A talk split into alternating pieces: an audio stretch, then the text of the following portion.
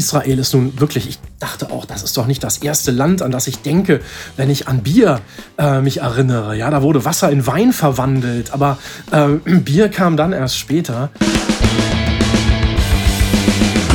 Komm, wir reden über Bier, ob in Flensburg oder Trier, denn wir alle lieben Bier. Äh, warum eigentlich Trier? Ja, wegen des Reims. Das war Peter Eichhorn. Aber erst einmal Hallo und herzlich willkommen zu einer neuen Folge von Hopcast, dem Craft Beer Podcast aus Hamburg. Wir sind wie immer Regine Und Stefan? und begrüßen euch heute am Freitag, dem 24.02. zur 81. Folge. Ja, heute sind wir leider nicht morgens um neun am Start, aus verschiedensten Gründen. Wir bitten das zu entschuldigen. Aber erst einmal eine Kurzeinführung für alle, die uns neu entdeckt haben, bevor wir richtig loslegen. Wir sind Regine Marxen, Journalistin und Biersommelier und Stefan Enrichkeit, Musikproduzent und Hobbybrauer. Zusammen machen wir Podcasts, zum Beispiel Hopcast. Wir sind dort, wo das Bier geschieht, stellen euch die Menschen hinter den Bieren vor. Hier warten Genuss und Gaumenabenteuer auf alle, die gerne mal über den Glasrand schauen möchten. Wir nehmen euch mit auf eine kulinarische Weltreise und unser Reiseleiter ist Peter Eichhorn. Und der weiß, wie Genuss ohne Grenzen so schmecken kann. Stout trifft auf Whisky, Gin auf Saison, Garrett Oliver braut für Sterne, kocht Daniel Hamm in New York und in Berlin wurde Fassgelagertes präsentiert. Auf dem Lemke Barrel Summit haben wir Peter getroffen und auch angesprochen, ob er Lust hätte, in diesem Podcast mitzumachen. Stefan, wir werden später im Gespräch noch auf diese Veranstaltung eingehen, beziehungsweise Peter wird darauf eingehen. Wie gefiel dir denn diese Veranstaltung? Ich fand's total toll. Also erstmal fand ich es toll, äh, wieder auf einer Bierveranstaltung zu sein mit ganz vielen Menschen. Das war sehr schön. Und ähm, ja, die Lemke fassgelagerten Biere sind natürlich so, also bekanntermaßen schon toll. Da haben wir ja auch schon mal das Paket, da haben wir auch noch welche rumstehen. Wir haben noch gar nicht alle getrunken, ne? Mhm. Super. Und ähm, das ist, ist äh, per se schon schön. Ich finde es auch toll, das Thema Fass einfach mal so in den Vordergrund zu stellen. Und da ging es ja auch nicht nur um äh, Bier in Fässern, sondern es ging ja auch noch um, um Kaffee und um, um Whisky. Mhm. Also wirklich eine ganz spannende Geschichte. Und vor Ort konnten natürlich äh, diverse fassgelagerte Biere pro, äh, probiert werden und natürlich auch alle anderen Lemke-Biere. Mhm.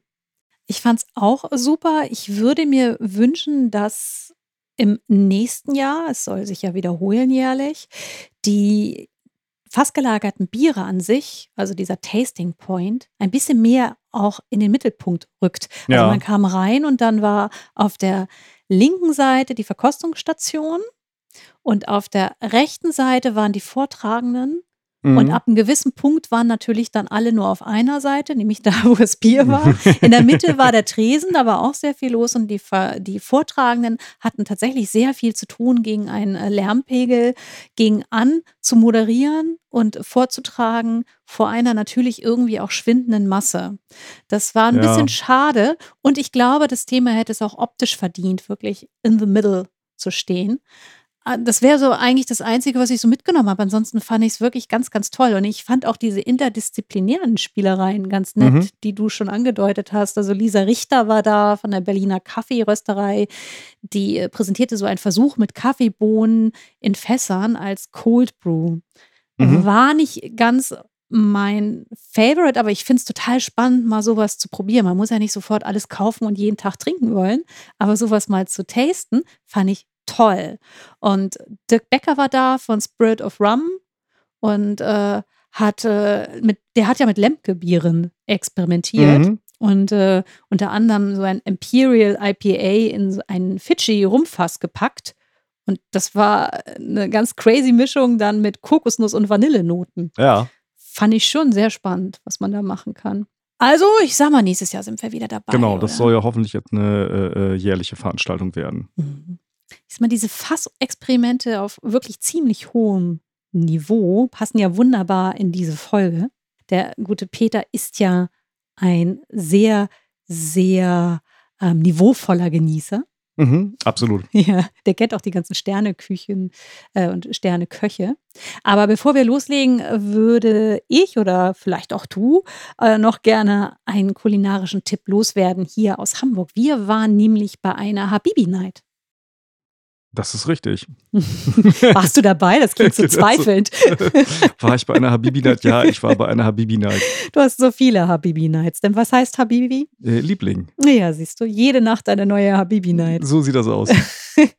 Diese fand jedoch statt in einem Deli und zwar auf St. Pauli und zwar bei Carmel bei Kapara. Das ist eine israelische Crew, die seit 2019 die Hamburger Gastrolandschaft hier bereichert. Wir waren schon einmal auf einer Weihnachtsfeier in ihrem ersten Restaurant. Mhm. Vielleicht erinnerst du dich daran. Dunkel. Ja, gab es ganz, ganz wunderbares, ähm, ich habe den Namen nicht. Ich, äh, Hummus? Ja, danke. Das war das Wort. Eigentlich, eigentlich gab es da nur Hummus damals. Die hatten sich voll auf den Hummus gestürzt. Das ist richtig. Nein, es gab noch ein paar andere Sachen durchaus, aber es gab wirklich sehr viele Hummus-Varianten. Und jetzt servieren sie israelisches Streetfood Mhm. ähm, tagsüber Pitas und wirklich ganz tolle Varianten im Tel Aviv-Style. Und sie veranstalten aber eben auch regelmäßig diese Habibi Nights. Die bucht man im Vorfeld im Internet. Und da gibt es dann quasi ein Menü. Da gibt es ein Menü und es kostet 39 Euro. Und es gibt da durchaus auch eine kleine, feine Bierauswahl, oder? Genau, zum Beispiel von Überquell und von Two Chefs Brewing. Das ist eine nette Geschichte, einen netten Abend, den man da verbringen kann. Unterstützt eure Gastro-Leute, die brauchen euch. Und das ist auf jeden Fall ein kleiner Tipp von uns für einen sehr schönen Abend mit gutem Essen und guten Getränken. Ja, Da gibt es dann auch immer so eine Schnapsrunde.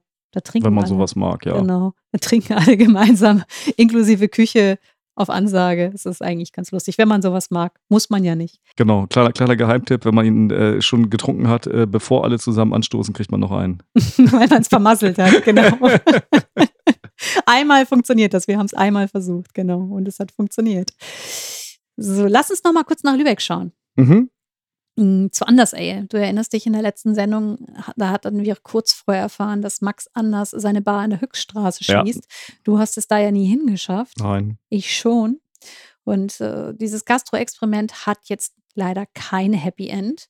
Und ich habe mit Max telefoniert Mhm. und tatsächlich war es wohl so, dass der Kostendruck einfach zu hoch war. Und äh, insofern hat er mir erzählt, dass er diesen Traum einer Gastronomie in der Innenstadt wohl erstmal auf Eis legt. Also das ist jetzt nicht so, dass er irgendwo plant, wieder was Neues aufzumachen. Der freut sich erstmal, dass er weiterhin seinen Ausschank hat bei seiner Brauerei. Ja, Der findet jetzt erstmal freitags statt und wird dann sukzessive, wenn es wärmer wird, wieder ausgebaut. Und ähm, ja, insofern, wenn ihr Anders Ale weiterhin genießen möchtet in Lübeck, frisch gebraut, dann äh, müsst ihr zu seiner Brauerei fahren. Kleiner Tipp von uns. Er macht auch so Tour- und Tasting-Termine. Und äh, am 3. März findet der nächste statt. mhm. Und da kann man sich auch ein Ticket besorgen und dann kann man bei so einer Tour und einem Tasting teilnehmen und lernt dann Max und seine Biere kennen. Ah ja. So, jetzt reisen wir mal nach Berlin, oder? Ja. Zu Peter Eichhorn, der auf seiner Über mich-Seite im Web schreibt, ich schreibe.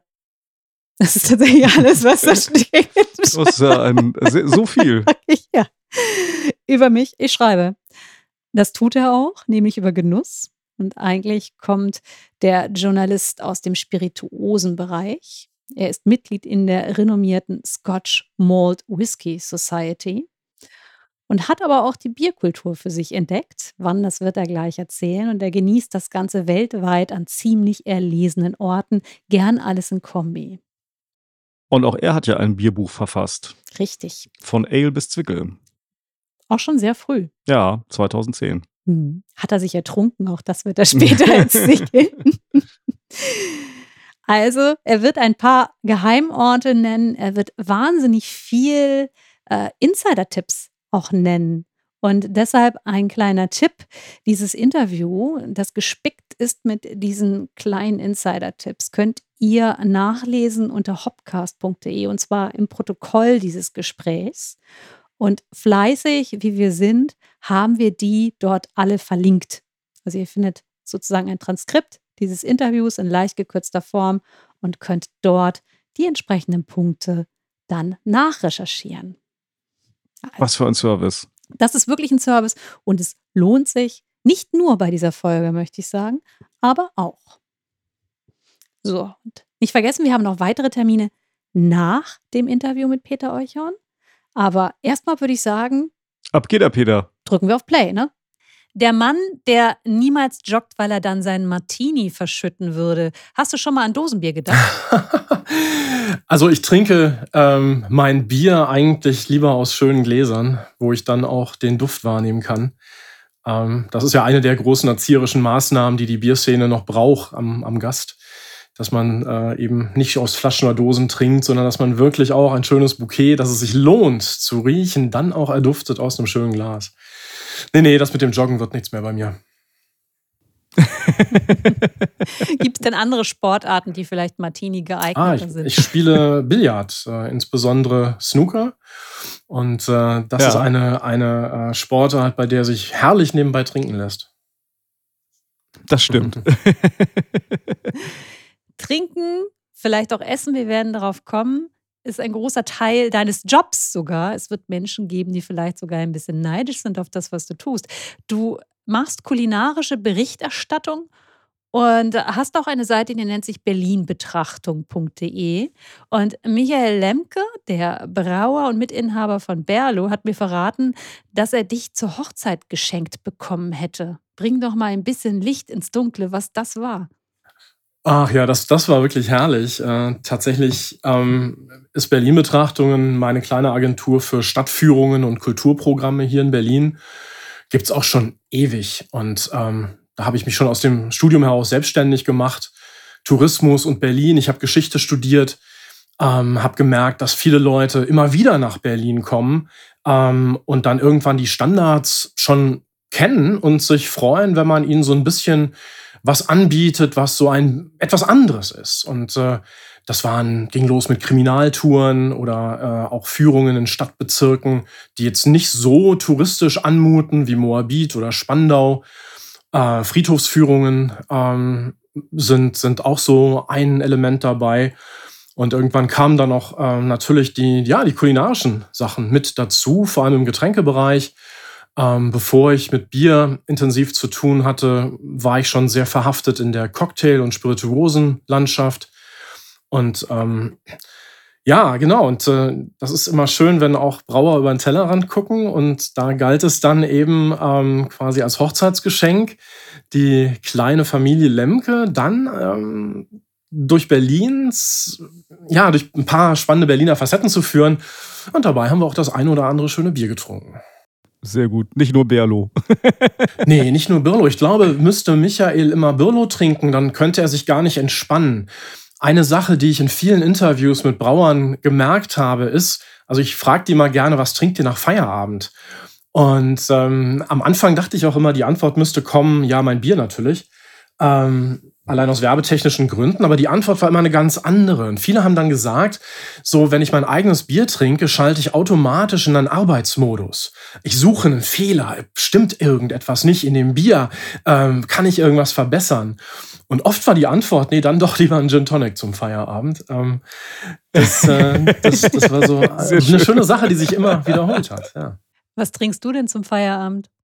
Oh, das ist nach Lust und Laune. Also ähm, ein Bier ist eigentlich immer dabei. Ähm, mittlerweile habe ich es mir auch angewöhnt, wenn ich, wenn ich essen gehe, also in jedem Restaurant, egal ob privat oder ob ich es als Restaurant teste, dass ich nach der Bierkarte frage. Irgendwie meistens äh, ist das dann auch eine Provokation, weil die wenigsten haben eine Bierkarte.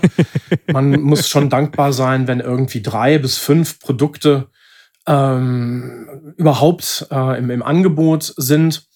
Und ähm, so dieses kleine Piesacken, so warum kümmert ihr euch um Bier nicht, das, das lasse ich mir da nicht entgehen.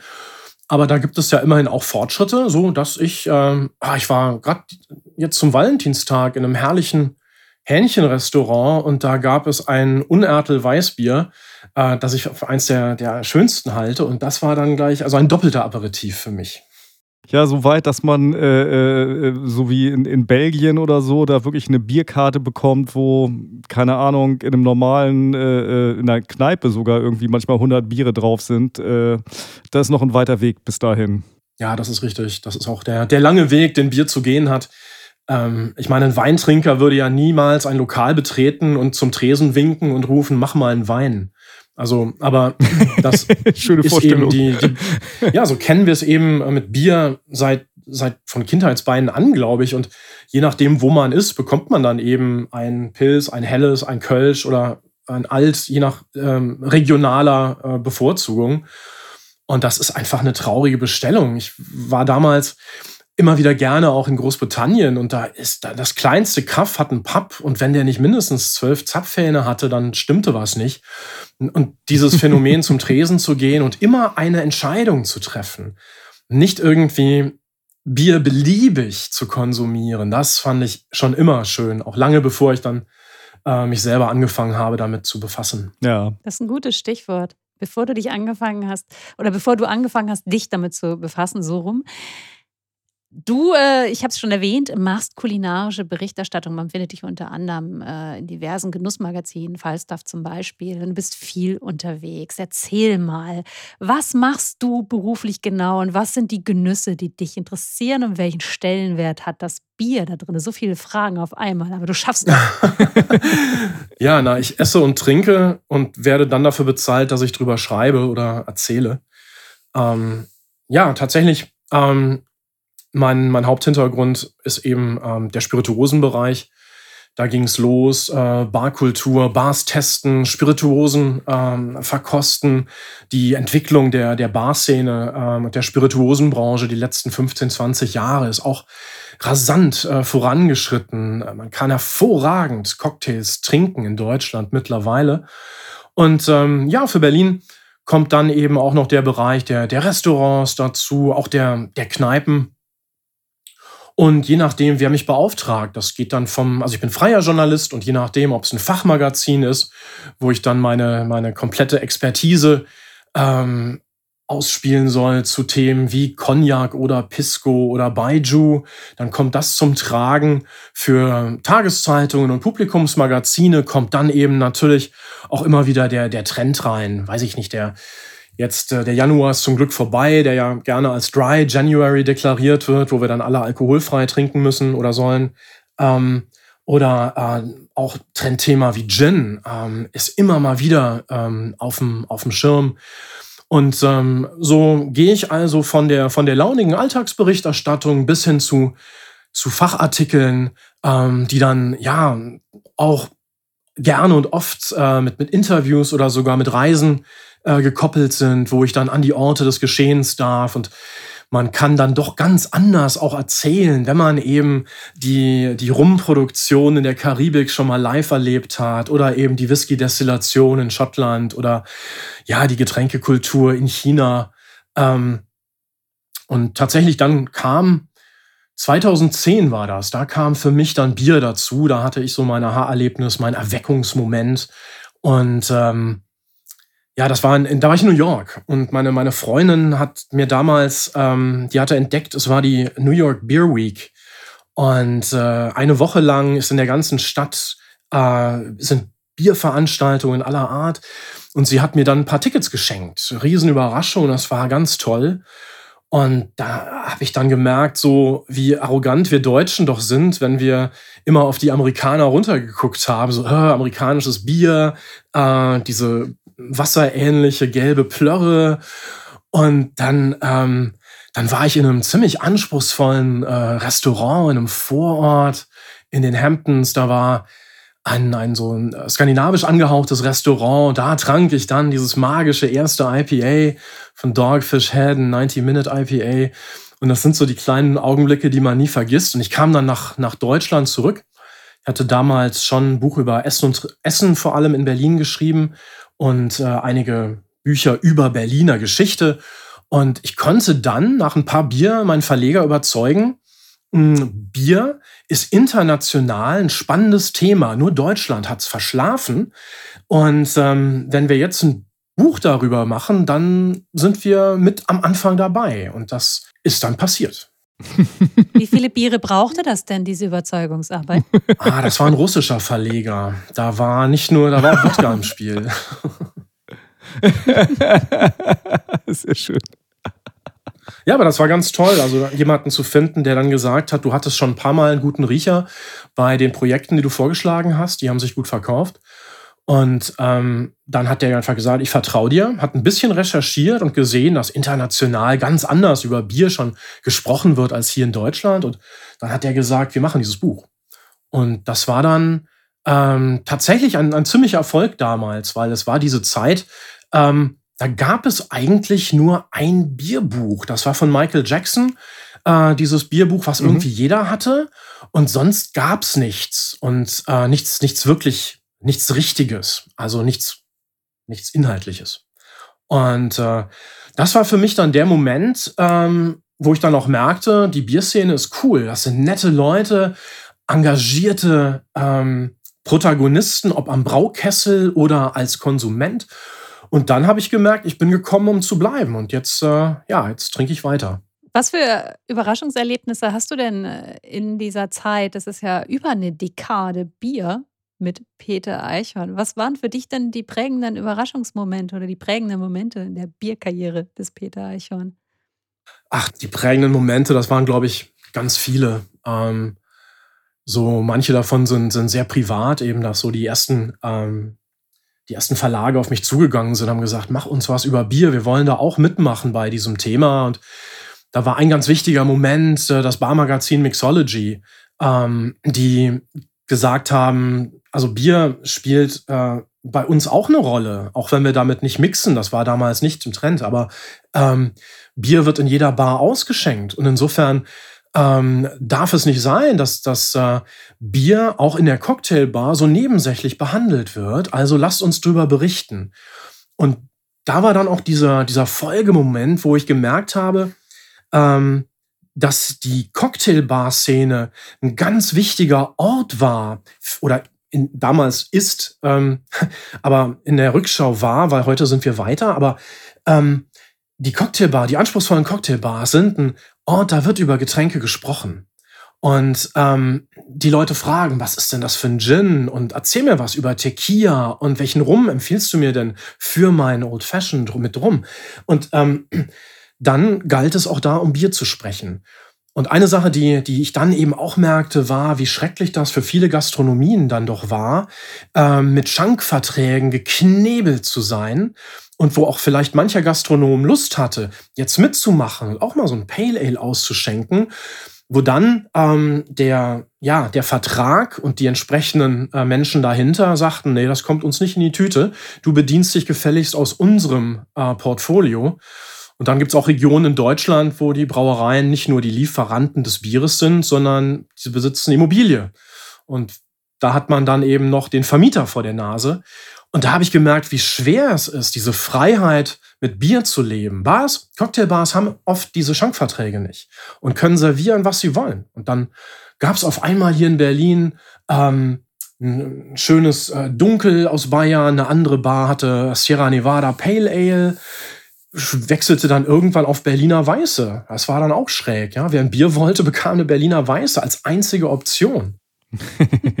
und neben, neben Berlin, ich bin auch gerne in Hamburg, ähm, da hatte ich auch beeindruckende äh, Momente. Also eins war die Eröffnung des, des äh, äh, alten Mädchens zum Beispiel, aber auch in der Barszene damals. Es gibt die, die äh, Boilerman Bar und die haben damals äh, die Meisels and Friends Biere äh, ins Portfolio genommen. Und ähm, das waren diese Großflaschen damals, drei, drei ja. Stück. Und die haben die dann als Herrengedeck serviert. Also da stand ein Champagnerkühler, da drin die Bierflasche und jeder ringsum bekam dann noch einen Whisky. Einen sehr guten. Ich glaube, es war Elijah Craig. Ah, ah, gibt's nicht mehr. Naja.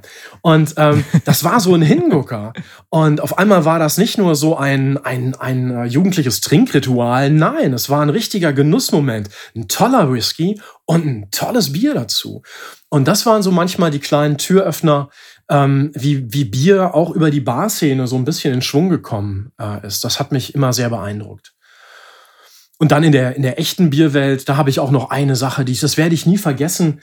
Ähm, da war ich eingeladen vom israelischen ähm, Tourismusministerium und zusammen mit äh, Oliver Wesselow von der äh, Kehrwieder Brauerei in, in Hamburg waren wir dann mit noch einer Gruppe von äh, Journalisten, Bloggern, ähm, kleine Gruppe in Israel und haben da in ein paar Tagen ein paar Brauereien ähm, besucht. Und Israel ist nun wirklich, ich dachte auch, das ist doch nicht das erste Land, an das ich denke, wenn ich an Bier äh, mich erinnere. Ja, da wurde Wasser in Wein verwandelt, aber äh, Bier kam dann erst später. Und das war, diese Reise werde ich nie vergessen. Die Biere waren so gut. Das Black von der Alexander Brauerei ist, glaube ich, bis heute das beste Stout, was ich getrunken habe. Ähm, ich habe von der Golan Brewery einen, einen hellen Bock getrunken, den werde ich auch nie vergessen. Und es waren entweder waren es immer ehemalige Soldaten, die sehr sauber, sehr akkurat gebraut haben, oder wir waren in so, ja, äh, Kommunen auf dem Land, so Kibbutz-Brauereien. Dieser Kontrast war irre. Und was dann noch dazu kam, und das, da ist man dann manchmal auch so ein bisschen demütig, wenn man aus Deutschland kommt und manchmal ein bisschen glücklich, wenn auch die, die deutsche Bierkultur international gewertschätzt wird. In Tel Aviv am Strand, da gibt es auch viele, viele Bars und da stehen lauter, ähm, lauter Schirme dann auch. So, so Strand, liegen und dann kommt so eine, so eine Barreihe, äh, die, den ganzen Strand entlang.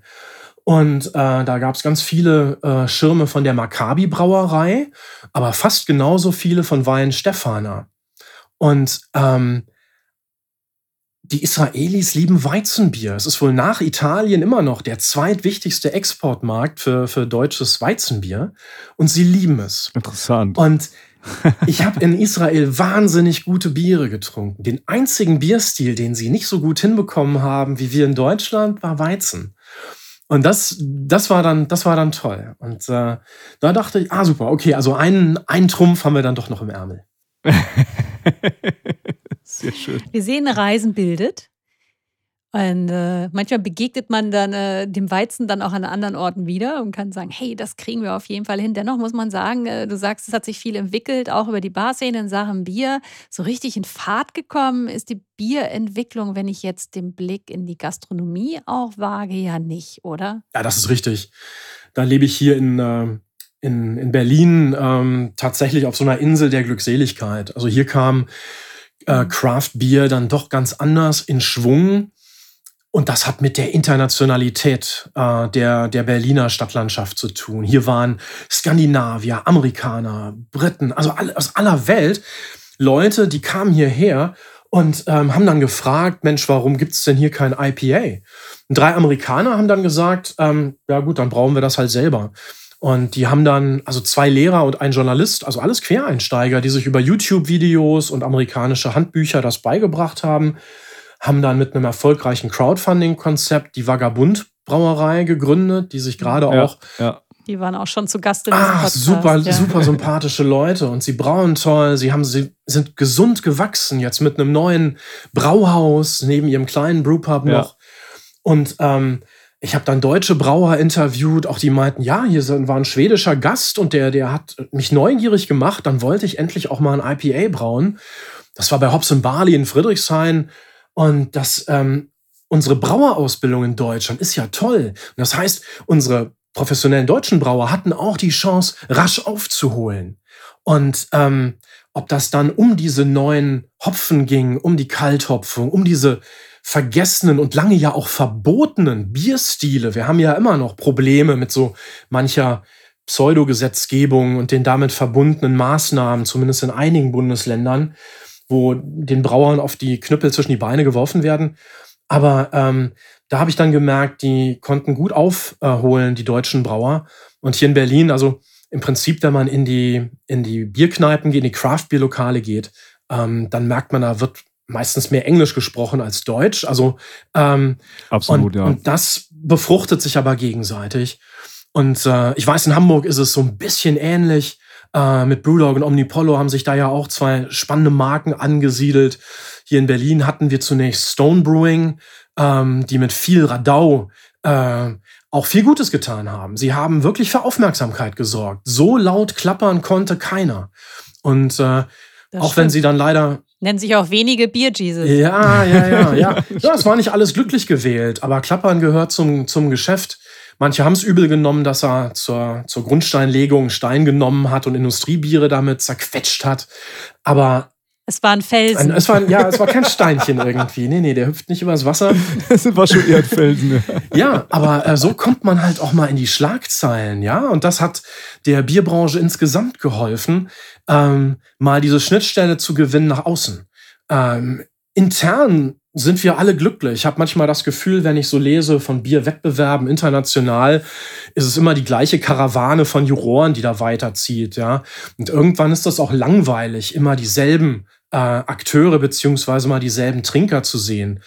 Und deshalb ist eine Sache, die mir sehr am Herzen liegt, eben ähm, Bierkultur oder Bier als Genussmittel auch in die gehobene Gastronomie zu bringen weil da fehlt es noch. Und ich bin der Meinung, es gibt ganz viele Biere, die gerade in Deutschland eher Weintrinker ansprechen würden als die klassischen Pilztrinker. Und äh, da freue ich mich über jeden Gastronomen, der mitmacht und der eine Bierkarte oder mehr macht, Bierbegleitung im Menü ähm, und seine Gäste überrascht mit anderen Getränken außerhalb des klassischen Weins. Habt ihr in Berlin den Billy Wagner? Ich wüsste jetzt in Hamburg ist das auch sehr ausgesucht. In Hamburg, ähm, ähm, Dings, äh, ja, die das richtig anbieten, hier im, im Hobenkög haben sie auf jeden Fall da haben sie auch da, da eine muss kleine man selber, Bierkarte. Ja, selber ein bisschen tätig werden natürlich. Aber du hast schon recht. Also so wir, wir haben das mal in Leuven in Belgien erlebt. Ähm, da gab es halt irgendwie eine Bierbegleitung und eine Weinbegleitung und man konnte sich das aussuchen. Und das ist natürlich, das ist das Beste, wenn das halt möglich ist. Absolut. Ich bin öfter in London. Da ist das ganz selbstverständlich. Also da, da gibt es ganz viele Sterne-Restaurants, die haben richtig, ähm, richtig eine riesen Bierauswahl, egal welche Küche dahinter steckt. Und die Sommeliers, kümmern sich um alle Getränke. Also sie verstehen sich wirklich als Generalisten. Und ähm, wenn, ich, wenn ich dann zum Beispiel frage, äh, in meiner Weinbegleitung, wenn ich frage, ich habe gesehen, ihr habt wahnsinnig interessante Biere auf der Karte und wenn es zu einem der Gänge eine Bierempfehlung gibt, dann nehme ich die gerne auch, äh, den Wein auch, klar, aber äh, gerne auch mal das Bier dazu. Und die empfehlen souverän und sie wählen souverän aus. Und ähm, das ist etwas, was fehlt. Da ist auch wieder USA, ach, New York. Es gibt da das 11 Madison Park mit drei Michelin-Sternen. Und der, der, der, der Chef dort, Daniel Hamm, ähm, sehr kreativer Mensch, wunderschönes Lokal. Der ist eng befreundet mit Garrett Oliver, ähm, dem Gründer der Brooklyn Brewery. Und ähm, ich glaube, viele in Deutschland kennen auch äh, Garrett Oliver hat dieses Buch geschrieben, The Brewmaster's Table, was für jeden, der irgendwie mit Pairing umgehen möchte, mit Speisen und Bier, ist, glaube ich, immer noch das Beste, das Standardwerk. Der Mann hat sich so viel mit Sensorik auseinandergesetzt im Bereich von Bier. Und die beiden sind, äh, sind eng befreundet. Und ähm, es ist ganz toll, wenn man Garrett äh, dann lauschen darf, wenn er erzählt, ähm, wenn, wenn äh, Daniel Hamm kommt und sagt, hier ist mein neues Menü, ähm, schau doch mal, äh, ob vielleicht ein Gang dabei ist. Für diesen Gang brauen wir dann bitte ein Bier. Und das ist etwas, das ist unmöglich für einen Winzer. Das, das kann der nicht bringen. Ein Brauer kann das tun. Ja. Und ähm, das ist dann natürlich, das, das sind so Ideen, finde ich, die machen Bier äh, als Menübegleitung wahnsinnig aufregend. Hier in Berlin auch ein Sterne-Restaurant, das Feld von Björn Swanson, das ich sehr, sehr schätze äh, auch ein sehr, sehr aufgeschlossener Koch mit viel Humor und viel Kenntnis. Und ähm, der ähm, macht sich dann hier äh, zusammen mit Brewdog auf den Weg. Die bieten ihm die Möglichkeit, auf einer kleinen Experimentalsudanlage auch für ihn speziell dann ein Bier zu brauen. Und das passiert dann da. Also so kleine erste Schritte in diese Richtung passieren. Ja, das hört sich fantastisch an. Ich finde auch die Idee, die Getränke nicht immer gegeneinander auszuspielen, sondern äh, die gesamte Power des Genusses äh, rauszuholen, indem man auch mal einen guten Wein trinkt und aber auch ein gutes Bier zu einem Menü. Ganz, ganz fantastisch. Das ist ein schöner Ansatz, denn es gibt ja oftmals immer nur dieses Schwarz oder Weiß. Also ich werde auch gelegentlich gefragt, trinkst du denn überhaupt noch Wein? Was soll ich denn da sagen? Nein, das kommt mir nicht ins Glas. Das ist ja albern. Also man kann ja, man kann ja auch viele Dinge und äh, viele Dinge genießen und auf viele Arten Spaß haben. Du bist ja zum Beispiel auch im Whisky-Bereich äh, sehr aktiv. Darüber haben wir dich kennengelernt äh, bei der Barrel Summit Jetzt bei Lemke, da warst du ja unter anderem auch mit Whisky unterwegs. Also insofern wäre das schon ein großartiger Ansatz. Aber ich fände es auch großartig, wenn sowas nicht nur in der Sterneküche stattfinden würde, sondern auch in einem Restaurant, wo jeder von uns vielleicht einfach mal so hingehen kann, ohne lange zu sparen oder so. Ja, die Sterne-Restaurants an sich sind oft Leuchttürme. Wenn das da jemand macht und du, Mhm, du hast genau. eben Billy Wagner erwähnt, und das war, als er damals noch im Rutz war, war der erste der Sterneköche, der überhaupt äh, dann auch mit Cold Drip Coffee sich beschäftigte und dann eben auch mit Bier, wo es dann vereinzelt auch mal ein äh, Biermenü gab. Ähm, aber das sind dann, also die, die Sterne-Restaurants sind oft die, die Orte, da schauen mehr Leute auf die Akteure, ob am Herd oder als Sommelier. Und ähm, wenn dann dort jemand sowas vormacht, dann ist es oft anders genug zu sagen, ach, dann befassen wir uns doch auch mal damit. Und da habe ich gemerkt, dass oft eben von diesen, von diesen Leuchttürmen äh, muss das Feuer ausgehen, äh, was sich dann äh, weiter verbreitet. Und ähm, immer mehr Restaurants tun das. Wir haben hier in Berlin ein, ein sehr spannendes chinesisches äh, Restaurant, das Dajale. Ähm, die kochen eine sehr ungewöhnliche chinesische Küchenart, nämlich den, äh, die nordöstliche Küche. Also da sind auch Gerichte mit Kartoffeln dabei, ganz spannende, ganz spannende Soßen und Salate. Und ähm, die haben einen Bierkühlschrank äh, mit, mit ganz tollen, ausschließlich deutschen Bieren. Das war denen wichtig. Und ähm, da, da geht mir immer das Herz auf, wenn ich da reinkomme und sehe die verschiedensten Biere ähm, auf den Tischen stehen und wo ich auch viel probieren und auch ein bisschen beraten durfte, ähm, wenn man dann sieht, wie dann so ein, ein, ein fränkisches Rauchbier zu einem ähm, äh, Lammgericht mit ganz viel Kümmel wunderbar passt und weitere tolle Kombinationen. Ähm, und ich glaube, immer mehr überraschen äh, ihre Gäste.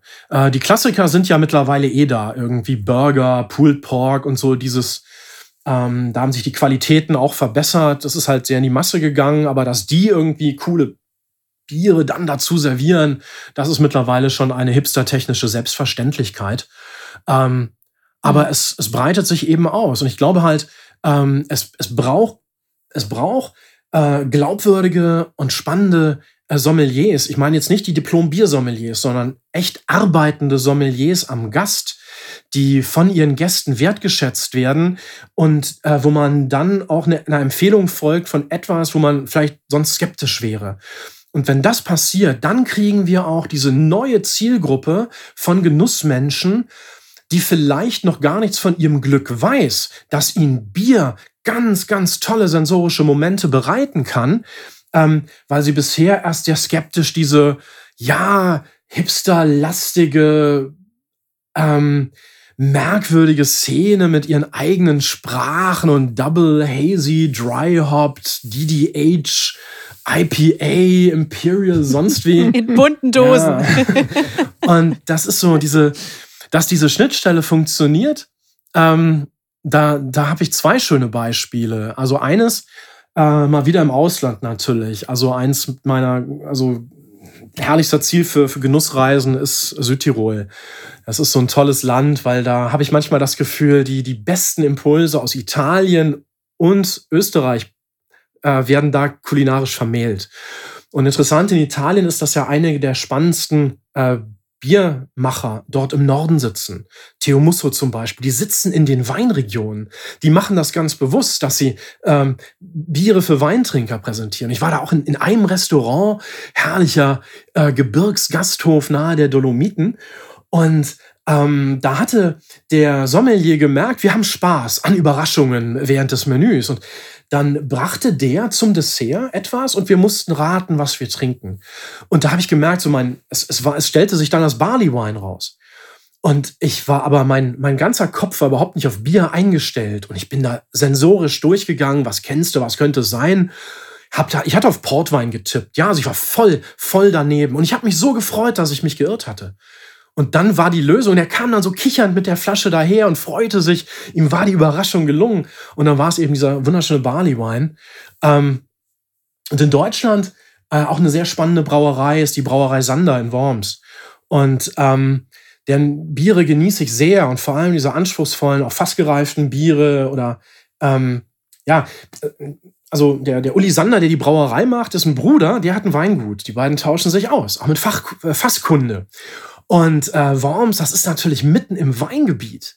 Und ähm, er hat nun auch angefangen, dass, weil er gemerkt hat, gerade seine anspruchsvollen Biere, wo der klassische Pilztrinker auch erstmal sagt, was soll ich denn damit? Ähm, die Weintrinker finden das total aufregend. Und ähm, da funktioniert das, äh, dann auch Weintrinker ähm, über das Genussmoment eines hervorragenden Bieres so auf die, auf die andere Seite äh, des Flusses zu ziehen. Funktioniert das da speziell, weil eben die, weil sie schon eine Crowd haben, also eine, eine Community, die äh, eben schon bereit ist, Dinge auszuprobieren, denn wir schauen wir mal äh, Richtung, Richtung Frankfurt, Richtung Flügge, die ja aufgehört haben, die ja auch ex, aus meiner Sicht heraus exzellente Biere gemacht haben, die außerhalb der Range des Gewohnten spielten und sehr in diesem Hybrid unterwegs waren, in diesem Hybridbereich Bierwein. Die haben es nicht geschafft, die haben ja aufgehört. Ne? Ja, die, das, da blutete mir auch das Herz, als davor, ist ja noch gar nicht so lange her, dass diese Meldung kam. Ja. Und äh, ich, ich schätze die Jungs sehr, total sympathisch und, und die Biere faszinierend und mutig, kühn. Also das ist, ähm, das ist vielleicht, also mal abgesehen jetzt von, von Corona und was das mit der Bierszene gemacht hat. Also die insgesamt ähm, ist der, die Getränkebranche ganz gut durch Corona gekommen, außer Bier. Aber im Bereich Schnaps und Wein, da wurde zu Hause gut getrunken und hochwertig. Ähm, es wurde sogar selber gemixt ähm, mit Cocktails. Aber Deutschland ist eine Fassbiernation und der Wegfall von, von Festen, Großveranstaltungen aller Art fiel weg. Also ähm, das, das ist sicherlich auch noch aufzuarbeiten. Aber ähm, was Flügge gemacht hat, ist eben eine Avantgarde. Und Avantgarde lebt davon, dass es viele gibt, die es noch nicht verstehen. Noch nicht. Ja? Wahrscheinlich sind in fünf bis zehn Jahren genau diese Bierstile mit kuriosen Hefen und, und spannenden Aromen noch drin äh, relativ selbstverständlich. Der, der die Tür als erster aufstemmen will, hat's immer am schwersten. Hm. Verdammt. Peter trinkt Wasser. Gerade eben hat er ein Bier getrunken. Was hast du denn eigentlich für ein Bier im Glas? Genau. Das ist ein Ah, ich habe einen äh, äh, von, von Rochefort, einen schönen Trappisten, den Rochefort 10. Oh. Ach, der, Oh, jetzt bist du neidisch, ne? Jetzt bin ich ein bisschen neidisch. Haben wir auch gar keinen mehr im Haus. Irgendwie so verdammt. Darüber müssen wir später sprechen. Jetzt musste ihm leider beim Trinken zuschauen. Ja, das schaffe ich. Das schaffe ich. Dann trinke ich immerhin auf euer Wohl. Sehr schön. Das nehmen wir gerne an, dass auf uns getrunken wird. Der, der als erstes die Tür aufsteht. Und hast du ja mit der Brauerei Sanders schon auch ein weiteres Beispiel genannt, wo dieser Versuch gewagt wird, äh, weil da einfach schon eine Connection besteht. Äh, Das heißt, äh, du bist dafür, wenn wir dranbleiben, wenn wir diesen Stein mit steten Tropfen weiter höhlen, dann wird da irgendwas was draus. Ja, also Funktioniert Bier auch in der Gastronomie und wir alle werden irgendwann reine Genussmenschen? Naja, also äh, es, es darf schon beides geben. Ja? Also es darf auch das äh, Durstbier geben äh, zum Fußball gucken, zum Rasenmähen oder sonst wie. Also ähm, ich bin auch Pilztrinker. Nur da gibt es eben auch Unterschiede. Wenn ich einen Waldhaus Diplompilz Ja, das wollte ich trinke gerade sagen. oder Das ein, kann ja auch ein Genuss ja, sein. oder ein Schönramer Mhm. Pilz irgendwie, die heben sich schon ab von so den, den Billigbieren im Sonderangebot im, im äh, Lebensmitteleinzelhandel. Ähm, aber Bier hat eben, mal abgesehen von der Sensorik, natürlich auch noch viele, viele andere Hürden äh, zu nehmen ähm, im, im Kopf. Jeder Deutsche denkt ja, er hat äh, Bier mit Geburtsrecht in seiner DNA, was ich von Irrtum halte. ähm, Bier ist in Deutschland viel zu billig. Ähm, das ähm, Rohstoffe dürfen auch mal mehr kosten und ähm, wir Deutschen sind sehr, sehr verwöhnt. Das ist auch etwas, was ich äh, von, von Garrett Oliver, der ja auch mal überlegt hatte, nach Deutschland zu kommen mit einem Braustandort, ähm, hat dann nach Paris geschielt, dann ist es äh, Skandinavien geworden. Und er meinte, das ist eben auch ein Problem für, für wertige Biere in Deutschland. Ähm, die deutschen Industriebiere sind zu gut. Sie sind gut, sie sind nicht fehlerhaft, sie sind anders als diese Industriebiere, äh, wie sie in, in Italien oder vor allem in den USA so als Massenbier von der Stange gab. Die deutschen Biertrinker hatten nie einen Leidensdruck. Und eben dieses Ja, Privileg stimmt. Mhm. des wirklich günstigen Preises. Auch ein Moment, den ich nie vergessen werde, ähm, als ich in Norwegen war, in Tromsø, ist die Mack-Brauerei. Und ähm, wer Skandinavien kennt, weiß, hammerteuer dort. Die Alkoholsteuern, auch das Einkaufen von Alkohol wird einem da nicht gerade leicht gemacht. Und diese Brauerei ähm, hat einen wunderschönen historischen Pub nebenbei mit äh, mindestens 40, vielleicht sogar 60, ich weiß es nicht mehr ganz genau, aber richtig viele Zapfhähne. Und ähm, das Spannende da war, dass die Preise alle ähnlich waren. Also in Norwegen durch diese Alkoholsteuern entscheiden sich die Leute nicht nach dem Geldbeutel, was sie jetzt konsumieren, sondern nur, wonach habe ich Lust, weil der Preisunterschied zwischen einem klassischen Lager und einem äh, Imperial Barrel Aged äh, Stout ist fast gleich. Also es gibt keinen Preisunterschied. Und ähm, das fand ja. ich total interessant, weil ich glaube, in Deutschland ähm, wird noch viel äh, konsumiert nach dem Preis. Das begleitet auch diese neue Bierlandschaft die letzten zehn Jahre, glaube ich, sehr, dass da die Leute gucken, was irgendwie, ähm, was, ich komme noch, wie soll ich für eine 033er äh, Flasche 3,90 Euro zahlen? Das ist eine Unverschämtheit. Und ähm, da ist eben dieser Markentreue und Preisbewusstsein, das ist auch so ein deutsches Phänomen. Und das macht es dieser neuen Generation an, an Bieranbietern auch nicht leicht. Und die nachfolgende Generation ist nicht mehr so markentreu, aber trinkt dafür weniger Bier. Ja, aber trinke weniger und besser. Also das, das ist in vielen Bereichen zu beobachten. Im Spirituosenbereich gilt es definitiv. Und ähm, auch in dem, was, weiß ich nicht, was ich früher so als Studentenkneipe bezeichnet äh, hätte, da sehe ich mittlerweile auch ähm, eine Auswahl an Gins und Tonics und die Leute zahlen richtig viel Geld dafür, äh, das ist gerade Trend und es ist schön und dann trinkt man nicht drei, sondern nur einen.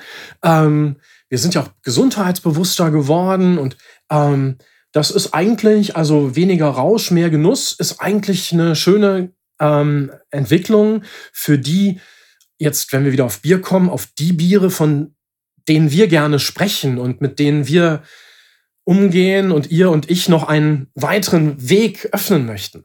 Das, ähm auf jeden Fall, ja. Ich, ich denke, man sieht das ja auch bei den letztendlich auch bei den, den Limos und so weiter. Da hat sich ja zumindest in, im urbanen Bereich ja auch doch sehr stark durchgesetzt, dass es da nicht immer unbedingt äh, Cola oder irgendwas sein muss, sondern halt irgendwie äh, Dinge, die ein bisschen mehr Geschmack hergeben. Und da ist man ja auch durchaus bereit, da ein paar Cent mehr, also in dem Fall ja ein paar Cent mehr zu bezahlen äh, für das besondere Geschmackserlebnis. Absolut richtig. Das ist auch ein, ein spannendes Stichwort. Also wir haben äh, bei Bier ähm, spielt die Regionalität auch eine große Rolle. Es gibt ja diesen schönen Satz, Bier braucht Heimat, das ist auch richtig. Und wir haben, ähm, wir haben im, im sage ich mal ganz blöd, im Bierverhalten immense Unterschiede zwischen den Städten und dem ländlichen Bereich. Also ähm, gerade Hamburg und Berlin sind für diese neue Bierwelt ganz spannende Städte. Ich habe gemerkt, dass so die ersten Biere aus den Großstädten, die dann irgendwie ihren, ihren Weg nach, auch nach Franken fanden. Da haben dann viele gesagt, ich kenne diese Art von Bier nicht und ich lasse mir doch hier von einem Berliner Brauer irgendwie nicht erklären, wie, wie Bier geht. Äh, Gerade hier in Franken nicht. Ähm, ich verstehe diese Haltung. Aber als dann die ersten einheimischen Brauer, und das waren, manchmal waren das irgendwie coole, hippe, junge Leute, und es war, das habe ich in Regensburg erlebt, war es ein Kloster. Ähm, ja, die dann sagen, ja, dann machen wir doch mal was Lustiges irgendwie. Und dann hat man kichernde Mönche. Und ähm, dass, ähm, dass man dann mit diesem Bier, was fremd ist, wenn es aus der Fremde kommt, und nah ist, wenn es von hier ist, dann öffnet man sich ganz anders. Es ist auf einmal ein Bier von hier.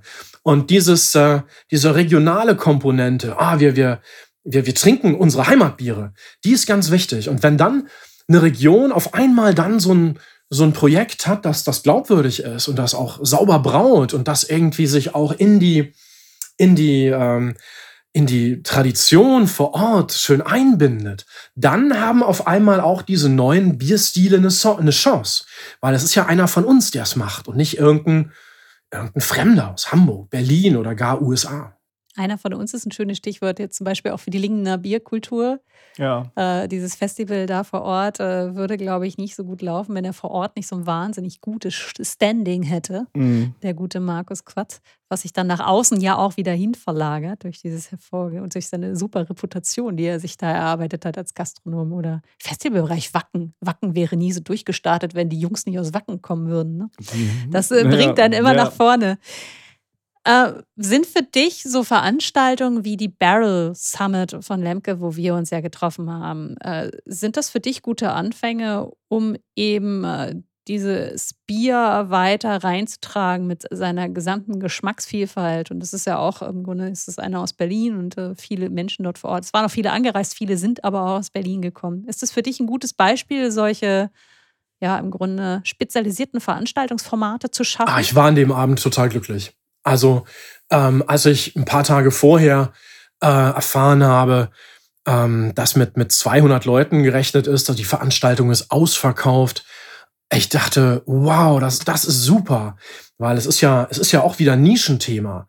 Und ähm, mhm. ich war dann auch hoch erfreut über diese Mischung, die dann da war. Es waren ähm, viele der üblichen Verdächtigen aus unserem Bierkosmos in Berlin. Es waren Leute angereist. Ähm, es waren aber eben auch die spirituosen Leute da. Und diese Verbindung, jetzt, wir hatten ja Rum äh, mit dem Dirk Becker da, wir hatten Kaffee, wir hatten äh, Rye Whisky und dann auch schottischen Whisky. Und es gibt diese Verbindungen. Allein die, die viele Fässer durchlaufen ja oft die die Schrittfolge irgendwie äh, geboren in Kentucky, weitergereist nach, äh, nach, nach Schottland und dann kommen sie manchmal in Deutschland an und dann wird mit ihnen was gemacht. Und da konnten wir uns quasi durch diesen, durch diesen, ähm, durch diese Schiffsroute des Fasses ja durchtrinken gemeinsam. Das, äh, das war eine schöne Reise. Ähm, und äh, zu sehen, das Interesse ist da und auch wie man sich dann unterhalten hat. Also viele haben nett geplaudert und dann hat natürlich auch jemand eines von den klassischen äh, Lemke-Bieren wie die Perle oder, oder äh, das Böhmische, äh, wo man dann einfach mal so ein Durstbier hat. Aber dann sofort stürzt man sich auf eine der Weißen. Da ist äh, Lemke ja auch ein Pionier in Deutschland, finde ich. Oder er ist zumindest schon er ist einer, der am weitesten ist. Fass muss man lernen. Fass ist nicht beliebig. Das ist ganz schwer, den, das richtige Fass und den richtigen Zeitpunkt zu erwischen. Und da hat Lemke sehr akribisch gearbeitet. Und das, äh, deshalb sind die Produkte, die er ob es jetzt das Stout war oder auch dieses spannende Bier aus dem Rumfass oder eben seine Berliner Weißen aus dem, aus dem Fass. Äh, deshalb sind die sehr ausgereift. Da ist jemand, da sind wir nicht Versuchskaninchen und müssen jemandem beim Üben zugucken, sondern das sind fertige, superreife Biere.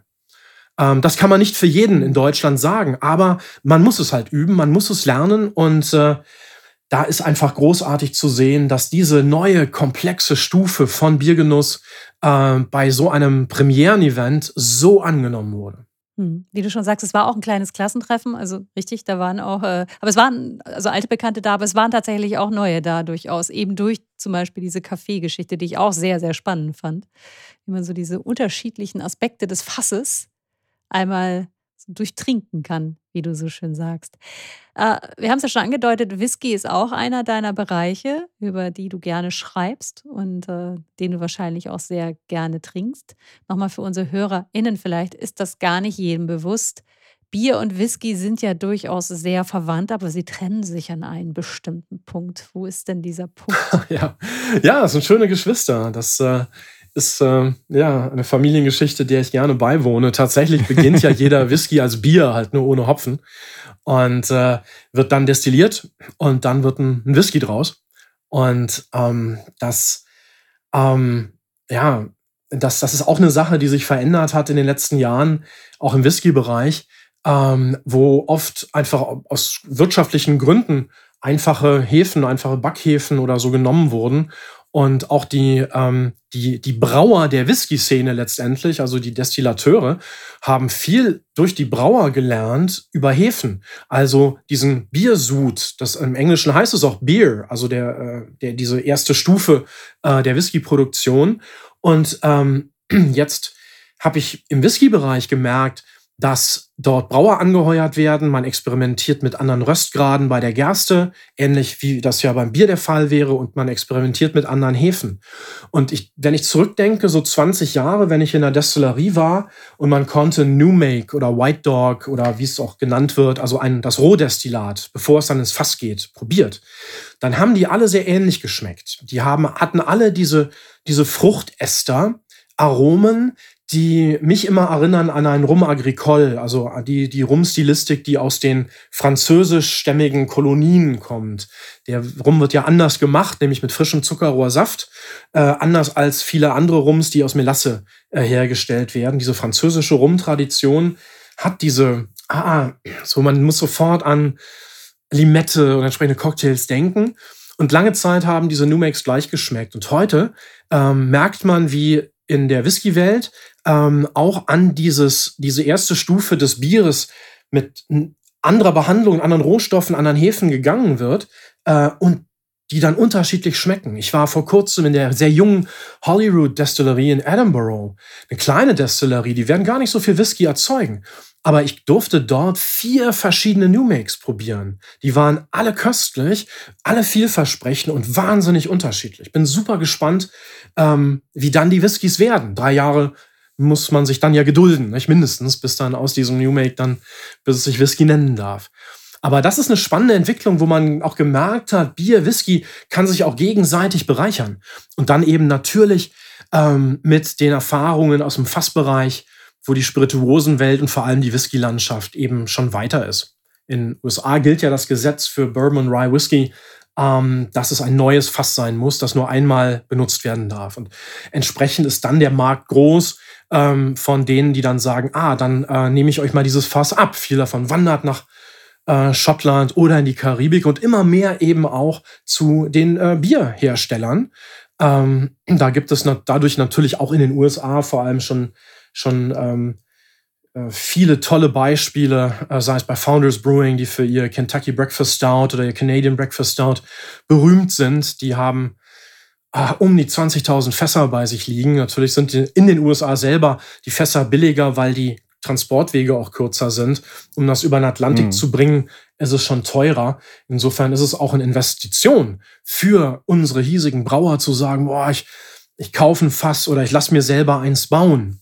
Aber ähm, was ist, das ist so hervorragend auch zu Bier passt. Und ähm, das haben wir ja dann gemeinsam erleben dürfen. Also vom Sauerbier bis zum Imperial Stout. Und dazwischen, also auch die Böcke funktionieren toll mit Fassreifung. Ähm, das das äh, hat damals schon die, ähm, die Brauerei Schneider mit ihren ähm, Weizenbock-Cuvées in der, der Tab X-Serie ja, ganz ja, toll ja. gezeigt. Und ähm, das ist etwas, da äh, stehen wir in Deutschland, glaube ich, auch erst am Beginn einer großartigen Entdeckungsreise. Absolut. Und es gibt ja auch, äh, die waren da ja auch vertreten, Stork, äh, die ja mit Berlo auch zusammenarbeiten und ja zum Beispiel diesen, äh, die haben ja auch einen Rye-Wein gemacht, der halt im, im Whisky-Fass ausgebaut wurde und danach ging das Fass ja wieder zurück und es wurde wieder Whisky reingemacht. Das ist natürlich auch eine ganz interessante Geschichte, wenn es dann quasi immer hin und her geht. Genau, genau. Ja, ich, ich darf gerade selber so ein Projekt begleiten. Ähm, weil wir haben mit der mit der ähm, mit dem Whisky Club ähm, wir besitzen auch äh, eine fünfstellige Zahl von Fässern. Und ähm, unsere Mitglieder bei unseren Veranstaltungen, also wenn wir diese Bier- und Whisky-Pairings, die machen wir immer mindestens einmal im Jahr, die sind immer sofort ausgebucht, super be beliebt. Also die Whisky-Trinker trinken auch gerne Bier und dann Whisky dazu. Also äh, quasi eine, eine sehr wertige Version eines Herrengedecks. Und ähm, wir wollten dann, weil unsere Mitglieder danach verlangen, haben wir gesagt, dann lasst uns doch ein Bier brauen für unsere Mitglieder, was zu unseren Whiskys passt. Und das haben wir dann zusammen mit äh, Oliver Wesselow eben von der Kehrwieder Brauerei gemacht. Mhm. Und das war ein so sympathisches ähm, Zusammenarbeiten und ein Miteinander, dass ich da auch ein bisschen vermitteln durfte. Und jetzt haben wir eben zwei Fässer äh, mit äh, von, also in den ehemals Eiler Whisky, also sehr torfiger, äh, rauchig torfiger mhm. Whisky reifte, die sind jetzt nach Hamburg geschickt worden und da ruht gerade ein Imperial Stout. Und ähm, Ach, es müsste in diesen Tagen, während wir reden, müsste es fertig werden. Und ich freue mich total drauf. Und wenn, wenn, wenn das dann auch so äh, weitergeht, wenn man so Prozesse auslöst, so miteinander, ähm, wir kennen das aus der Bierszene, die Kollaboration, wenn sich Brauer treffen und mhm. Zusammensud machen. Ich finde das wahnsinnig sympathisch. Da, das ist dieses Miteinander, ähm, gerade auf der kleineren Ebene der mittelständischen, kleinen, handwerklichen Brauer äh, und Brauprojekten. Es ist so sympathisch. Da ist nicht das Ellbogen. Ähm, äh, Ausfahren der, der, der Industrie, ähm, das man auch oft erleben kann. Und das ist so sympathisch. Wir müssen mehr dieser so sympathischen Momente auch kommunizieren ähm, weil die, die Bierszene teilweise auch eben für Irritationen sorgt, wenn sich gegenseitig eben mal wieder ein Auge aushackt, so dieses David gegen Goliath, klein gegen groß, Craft gegen Industrie. Ja, lasst uns das doch miteinander genießen. Sie haben alle ihre Berechtigung. Diese, diese Art von Konkurrenzkampf erlebt man bei keinem anderen äh, Getränkeprodukt, habe ich so den Eindruck. Nur die, die Bier, Bierszene schießt sich mit, mit so einer Herangehensweise selber ins Knie. Ist, glaube ich, vielleicht auch, wie du vorhin ja schon sagtest, historisch bedingt, dadurch, dass eben halt gerade von den großen Brauereien durch die Brauereiverträge und sowas sich über äh, Jahrzehnte ja äh, eine gewisse Herangehensweise etabliert hat. Und äh, da stören neue Player ja eigentlich nur. Ja. Weil du meinst ja, diese Plattmacher-Mentalität. ja, genau, dieses, weil über, über Jahrzehnte halt genau immer, immer kleinere geschluckt wurden und äh, es Monopolisten gab ja quasi und äh, da sind natürlich alle neuen so ein bisschen schwierig. Aber was, was viel Positiveres hättest du vielleicht so ein, zwei, drei Tipps für ein Herrengedeck Deluxe mit äh, Whisky und Bier und zwar mit Sachen, die man vielleicht auch äh, äh, einigermaßen einfach bekommen kann? Ja, absolut. Also äh, da gibt es, da gibt es herrliche, herrliche Möglichkeiten. Also äh, Gin und Saison passen super zusammen, äh, wenn man das mal ausprobieren möchte. Gibt auch einen wunderschönen Cocktail, Ja. ganz leicht nachzumachen, heißt, heißt äh, Green Devil. Äh, man nimmt so, eine, so ein Tulpenglas, sprüht es mit Absinth aus oder schwenkt es mit Absinth aus. Dann kommen je nach Geschmack zwei bis vier Cl Gin rein und dann gießt man es. Also ursprünglich wurde es mit Duvel ähm, gemacht, aber man kann auch ein Mhm. Saison oder ein Blonde nehmen. Ein wunderschöner Biercocktail, aber das kann man auch getrennt verkosten. Manche Sachen, da liegt es auf der Hand, ähm, dass zum Beispiel ein Roggenbier ähm, hervorragend zu einem Roggenwhisky passt. Ähm, Ja. Man kann das manchmal miteinander spielen, man kann das gegeneinander setzen. Ein, ein frischer Tequila, also ein Blanco Tequila oder ein Reposado Tequila und dann bitte, bitte was Wertiges kaufen. Achten, dass 100% Agave draufsteht und nicht irgendwie so, Mhm. so ein Billigprodukt. Ähm, dann kann auch Tequila weniger Kopfschmerz, mehr Genuss bedeuten. Und dazu ein IPA. und da passen auch diese extrem fruchtigen dann dazu. Also auch diese, ähm, Ja. diese West Coast IPAs oder die mit viel Citrahopfen oder C-Hopfen insgesamt. Ja. Äh, wunderschön. Ich persönlich mit meinen Single Malls, wenn ich einen trinke, ähm, der sehr viel Torf hat, da finde ich dann tatsächlich auch ein Stout ähm, äh, wundervoll dazu. Wenn so eine Cremigkeit und diese Röstnoten und am, am besten auch eines, was ein bisschen Süße mitbringt. Ah, das spielt wundervoll rein. Das sind so Sachen, auf die greife ich automatisch zurück, wenn sich die Gelegenheit bietet. Ja. Sehr gut. Ich wette, die, die jetzt lauschen oder die diesem Podcast lauschen werden, zahlreich, die werden hören, wie begeistert du davon berichtest. Wir haben das Glück, das auch noch zu sehen. Das ist wirklich toll, dich zu erleben, wie, wie du aufblühst, wenn du berichtest. Und ich glaube, das hört man nachher auch. Also das ist, macht wirklich Spaß, dir zuzuhören. Das nur am Rande. Ich könnte das ewig tun, aber wir haben nicht ewig Zeit. Ich hoffe, dass wir das irgendwann mal in Persona hier in Hamburg oder in Berlin nochmal nachholen. Ja, spätestens ja nächstes Jahr, wenn es wieder das Barrel Summit gibt. Ja. Ersten, Das ist ja geplant, dass es im nächsten Jahr auch stattfindet. Also er, erstens das, aber auch in Berlin kommt die Szene ja wieder in Gang und die Berlin Beer Week äh, wird sicherlich in diesem Jahr auch wieder ein ganz, ganz spannendes äh, Momentum sein mit vielen Veranstaltungen. Ich habe das Gefühl, auch die, die Szene, äh, also es ist was Persönliches. Wir müssen Bier miteinander genießen. Also ich habe viele Zoom-Verkostungen auch moderiert oder sowas äh, aus der Ferne. Und es ist doch was anderes, wenn man zusammensitzt. Und äh, ich glaube, die, die Szene freut sich, sie braucht es, wir wollen es irgendwie. Das hat das Barrel Summit auch gezeigt. Und ich glaube, die, die Berlin Beer Week wird dann auch in diesem Jahr was ganz Besonderes. Ich freue mich schon, ist noch ein bisschen hin, aber äh, jedes nächste Bier-Event äh, ist willkommen. Ich, äh, Ja, Bier, Bier bringt Menschen zusammen. Das ist eine ganz große, ganz, ganz große, ein großes Talent von Bier, finde ich. Das trinkt man am schönsten in Gemeinschaft. Absolut. Wir haben, immer, wir haben immer eine Abschlussfrage und das ist das Desert Island Bier.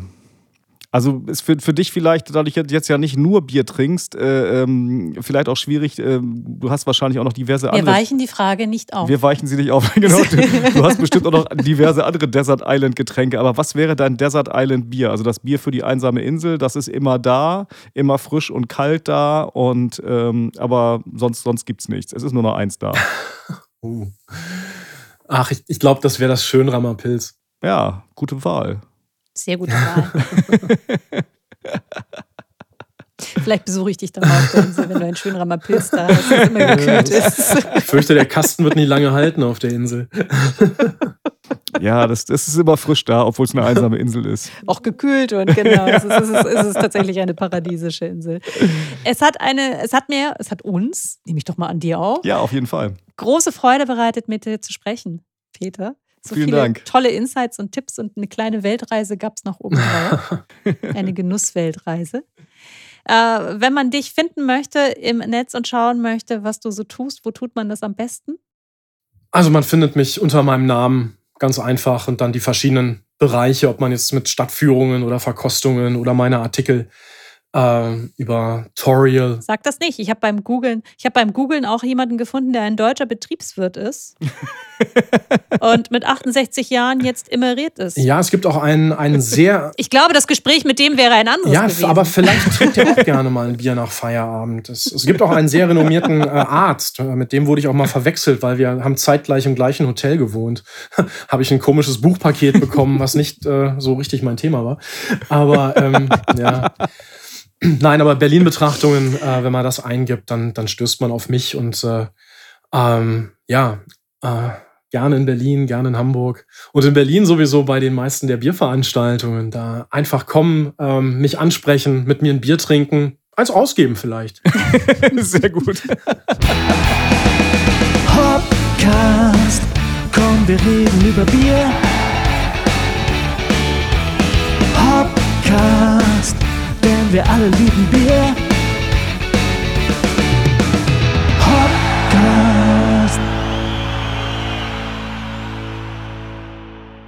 Ja, der Peter hat echt eine mitreißende Begeisterung, finde ich toll. Ich mag ja schon den Einstieg, die erzieherische Maßnahme am Gast. die ist schon sehr gut. Ja. Neben dem ganzen Spaß kommt da auch ein bisschen Disziplin rein. Ja, aber das ich meine, haben wir ja auch irgendwie durch unsere Gläserfolge zum Beispiel, haben wir der ja auch noch Vortrieb geleistet. Das ist richtig. Vorschub, Vortrieb? Vortrieb ist ein komisches Wort, Stefan. Vorschub, ne? Man sagt Vorschub. Aber Vortrieb finde ich aber auch gut. Was immer das ist. Lass uns auch neue Wörter hier erschaffen. Ich finde das ganz wunderbar. Also, danke an Peter für all diesen Input und für die kleinen Insights und für die kulinarische Reise, die wir da gemacht haben. Man ist sehr hungrig nach so einem Gespräch mit ihm und möchte Das sofort stimmt. das Haus verlassen, um irgendwas Tolles zu machen. Trinken, essen, egal, am besten alles zusammen. Ja. Man hat das Gefühl, er müsste wahnsinnig viel Übergewicht haben, hat er gar nicht. Nö, Also, nein. Aber es ist ein, obwohl er ein, keinen Sport treibt und professionell trinkt. sozusagen, ja, ja. Aber was für ein schöner Job. Was für ein schöner Job, genau. Und äh, ein ganz netter Typ auch. Und äh, wenn ihr mal heiratet und in Berlin feiern wollt, mein Gott, bucht ihn doch auch. Das kann auf jeden Fall sehr amüsant sein. Okay. Wir haben noch was auf dem Zettel, Stefan? Termine! Ich habe direkt jetzt im März gar nicht so viel gefunden. Deshalb gibt es einen kleinen. Ja, aber man muss Dinge ja auch planen. Manche Menschen haben ja auch Familie oder sowas. Das muss man alles unter einem Hut kriegen. Nicht alle sind so drauf, dass alle in diesem Familienkreis sich gerne auf Bierfestivitäten herumtreiben, Echt? wie in diesem Haushalt. wie auch immer. Aber ich habe einen Termin im März. 10. bis 12.3. Heimbrau-Convention auf Schloss Romrod. Und wir sind sogar dabei, oder? Das ist so, ja. Mhm. Das wird eine lustige Geschichte, glaube ich. Davon gehe ich auch mal aus, ja.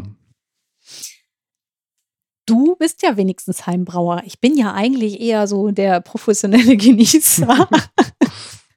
Oder genie die professionelle Genießerin. Also ich, ich glaube, da werde ich auch sehr viel lernen übers Brauen. Ja, cool. 15. April 2023 gibt es eine Exkursion, nämlich zur DAX-Brauerei bei Lüneburg mit dem Braustädtchen. Die ist ja in Dahlenburg oder in der Nähe von Dahlenburg, wenn ich das richtig erinnere. Ähm, ja, das äh, klingt doch tatsächlich sehr spannend. Braustädtchen ist anscheinend der Christian Temme. Christian Temm ist ein Mann, der gerne auf Exkursionen geht. Ich habe Leuten hören, das werden wir im nächsten Podcast vorstellen, dass er eine ganz besondere Exkursion vorhat Ah, mit einer ganz tollen Brauerei, die in Berlin sitzt und noch gar nicht so lange da so eine Brauerei hat. du machst Und wieder mit denen- Ratespielchen? Mit denen will er was ganz Besonderes auf die Beine stellen. Ach, und mal. das kommt und das wird, glaube ich, im Juli stattfinden. Nur um euch schon so ein bisschen lecker zu machen. Um uns lecker zu machen? Nicht uns, die Leute da draußen. Aha. Was? Kennst, kennst du den Begriff nicht? Nein, wo gibt's den? Ist der, ist der regional irgendwo? Keine Ahnung, ich kenne das. Ich bin damit groß geworden. Heißt das nicht Appetit machen? Nein, lecker machen. Vielleicht ist es so eine Angelita-Variante. Sagt man das in Holland oder was? Interessant. Irgendwie noch, noch nie gehört. Ich komme nicht aus Holland. Ja, ja, aber so lecker. den- Willst du mir jetzt unterstellen, dass ich aus den Niederlanden komme? Nein, nein, vielleicht Ah, ist ist das alles irgendwie interessant, sehr interessant. Äh, leiste du erstmal hier schön Vortrieb und dann sehen wir weiter, mein Freund. so, so. So, weiter geht's. Weiter geht's. 14. bis 15. April. Craft Festival in Frankfurt. Oh Gott, da muss man sich entscheiden, ob man zur Ex- Exkursion zur DAX-Brauerei fährt oder zum Craft-Festival nach Frankfurt. Manche Entscheidungen können wir unseren HörerInnen nicht abnehmen. Das ist richtig. Danke, Sascha, für diesen Tipp, hat er uns per Mail geschickt. 14.04. Noch eine Geschichte. Auch an dem Wochenende, oh mein Gott. Es gibt eine Veranstaltung in Hamburg, die jährt sich, denn es wird ein Geburtstag gefeiert, nämlich die Das Geburt Prototyp. des Prototyps von der Hamburger Kehrwieder Kreativbrauerei. Und in diesem Jahr wird das Prototyp zehn Jahre. Super. Julia konnte mir noch nicht so richtig verraten, was die da genau planen. Es wird wohl eine Art Hoffest bei denen auf, also bei der, nicht auf der, auf der Brauerei, äh, bei denen bei der Brauerei Auf dem sein. Dach der Brauerei, ja. genau. Äh, und äh, sie planen da so einiges, aber so richtig konnte sie noch nicht rausrücken. Aber schreibt es euch auf. 14. April, 10 Jahre Prototyp, die Jubiläumsfeier hier in Hamburg.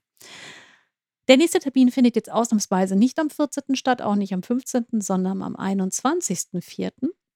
Und zwar findet dort ein Tastival statt in Stuttgart. Das ist das Tastival Wein und Bier.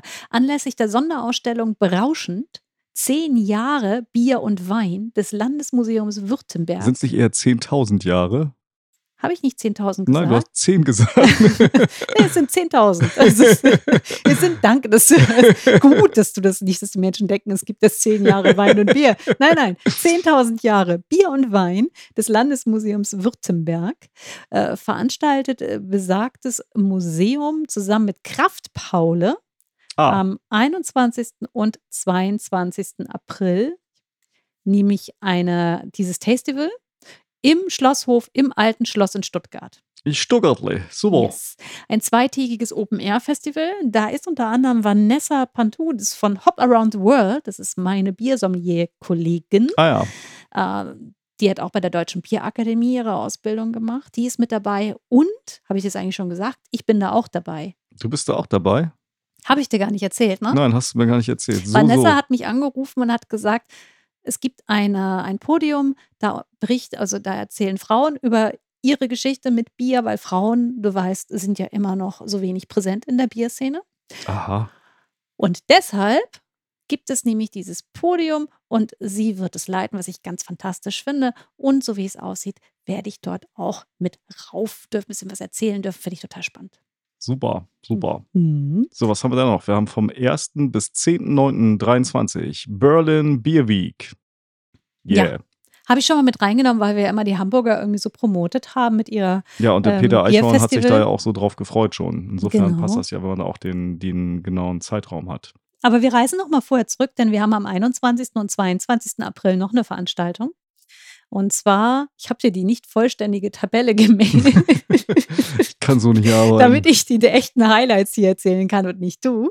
Äh, nicht, dass das die Berlin äh, Beer Week kein Highlight wäre, aber für uns rein örtlich gesehen. Sudden Death feiert ihren, ihren Geburtstag, ihren ersten, in der Brauerei in Lübeck. Es sind Gastbrauereien mit dabei, Gastbiere, Gastbrauereien und es gibt ein Special Tasting mit Olli und Ricky. Könnt ihr jetzt schon buchen. das klingt auch sehr spannend. Jo. Und dann gibt es eine neue Veranstaltung. Wir wurden angeschrieben. Und zwar erst heute. Die wäre, wenn wir den äh, Podcast geplant gestern Abend gemacht hätten, wäre die nicht mal drin. Also was für ein Glück. Manche Dinge sind so, wie sie sein sollen. Vielen Dank an Jan. Jan hat uns nämlich geschrieben, es kommt was Neues. Und diese Veranstaltung kommt am 6. Mai. Sie heißt Flanieren mit Bieren. Und sie wird stattfinden im Zughafen Erfurt in der Halle 6. Und er schreibt, da es bei uns in Erfurt und Umgebung nicht wirklich ein Bierfestival oder eine Biermesse gibt, haben wir uns gesagt, dass wir das einfach selber in die Hand nehmen und haben Flanieren mit Bieren ins Leben gerufen. Die Vorbereitungen sind in vollen Gange. Stand heute haben wir 14 Brauereien, 5 Spirits und drei Food-Aussteller am Start. Das klingt gut. Finden wir klasse. Vielen Dank, Jan, für diesen Hinweis und ganz, ganz viel Erfolg bei dieser Veranstaltung. Das ist die Veranstaltung. Und jetzt? Oh, und jetzt, jetzt bleibt uns mal wieder darauf hinzuweisen, dass man uns in diesen sozialen Netzwerken findet, nämlich bei Facebook und Instagram. Facebook heißt jetzt Meta. Ich wollte ein bisschen besser wissen. Bei mir heißt das Facebook. Einmal Facebook, immer Facebook. Richtig, Stefan. Reider heißt jetzt Twix, ja. Mhm. Dort sind wir zu finden. Dort kann man uns gerne eine Direct Message, Message schicken oder uns äh, taggen. Und dort gibt es auch immer mal wieder Neuigkeit. Wir haben natürlich auch eine Homepage www.hopcast.de. Gerade das Protokoll dieser Folge dürfte für euch spannend sein, aber dort findet ihr auch immer wieder andere feine Inhalte, die es sich lohnt zu lesen. Also stöbert dort gerne rum. Ihr findet dort auch den Link zu unserem Newsletter. Natürlich solltet ihr den abonnieren, denn auch hier gibt es viele tolle Geschichten zu erfahren und zu lesen. Und wenn ihr jetzt sagt, das ist eigentlich ein ganz lustiger Podcast und diese beiden Nasen unterstütze ich oder würde ich gerne unterstützen, könnt ihr das auch via Steady tun. Dort findet ihr auch einen Link. Das ist möglich ab 5 Euro im Monat. Und ab 10 haben wir ein ganz tolles Angebot. Wir haben einen Kooperationspartner, nämlich die Biothek. Und da gibt es Rabatt. 10 für 10. 10 Euro im Monat und ihr bekommt 10% Rabatt auf alle Bestellungen, alle Einkäufe bei der Biothek. Super. Jawohl. Und jetzt haben wir noch einen Punkt. Wir haben die Hall of Fame.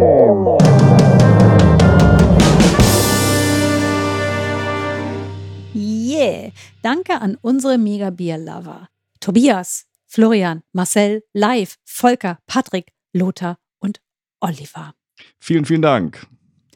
Die nächste Folge erscheint am 30. März. einem Freitag, überraschend. Ausnahmen bestätigen Regel. So sieht das aus. Alle Ähm. Infos wie immer unter www.hopcast.de. Wir sagen euch danke fürs Zuhören und bis bald. Tschüss. Ahoi! Komm, wir reden über Bier, ob in Flensburg oder Trier, denn wir alle lieben Bier. Äh, warum eigentlich Trier? Ja, wegen des Reims.